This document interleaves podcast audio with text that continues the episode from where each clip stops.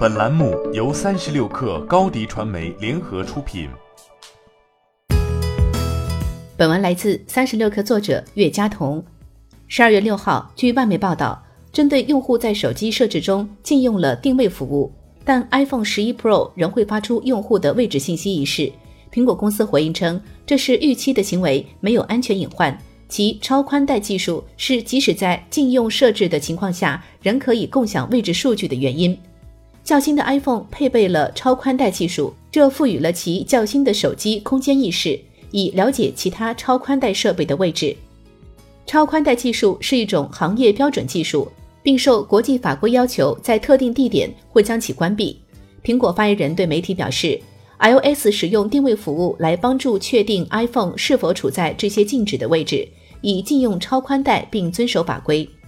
苹果公司声明，超宽带合规性的管理及其位置数据的使用仅在设备上。Apple 并未收集用户位置数据。针对用户对定位漏洞的担忧，苹果表示将在即将到来的 iOS 更新中为该功能提供一个新的专用切换选项，用户可以自主决定是否完全屏蔽定位服务。但该漏洞被爆出之时，苹果公司并没有第一时间给出回复，这引起了一些用户的困惑和不满。引发这种质疑声，很大程度上是因为苹果公司一直以来被认为唯一在乎你隐私的科技公司。在今年六月初的苹果软件开发者大会上，苹果再次展示了重视用户隐私的设计，宣布在今年秋季发布的移动操作系统 iOS 十三中，当软件在后台调用用户地理位置时，会发送通知，第三方软件无法再通过 WiFi 或蓝牙三角定位推测用户的地理位置。地理位置权限可设为一次性的。当软件下一次获取地理位置时，需要用户再次授权。第三方开发者无法读取通讯录软件中备忘录栏内的信息。十一月初，苹果对其官网上的隐私说明进行了更新。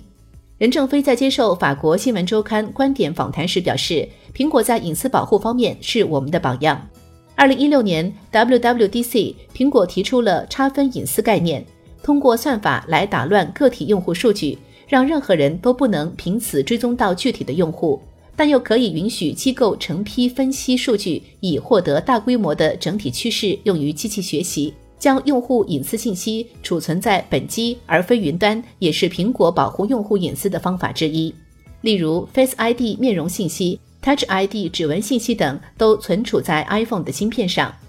苹果 CEO 库克在接受外媒采访时表示，苹果公司既不会获取用户数据，也不拿用户数据赚钱。他希望将用户的信息保存在用户的设备上，而不是将信息保留在云端。欢迎添加小小客微信 xs 三六 kr 加入克星学院，每周一封独家商业内参，终身学习社群，和大咖聊风口、谈创业，和上万客友。交流学习，高迪传媒，我们制造影响力。商务合作，请关注新浪微博高迪传媒。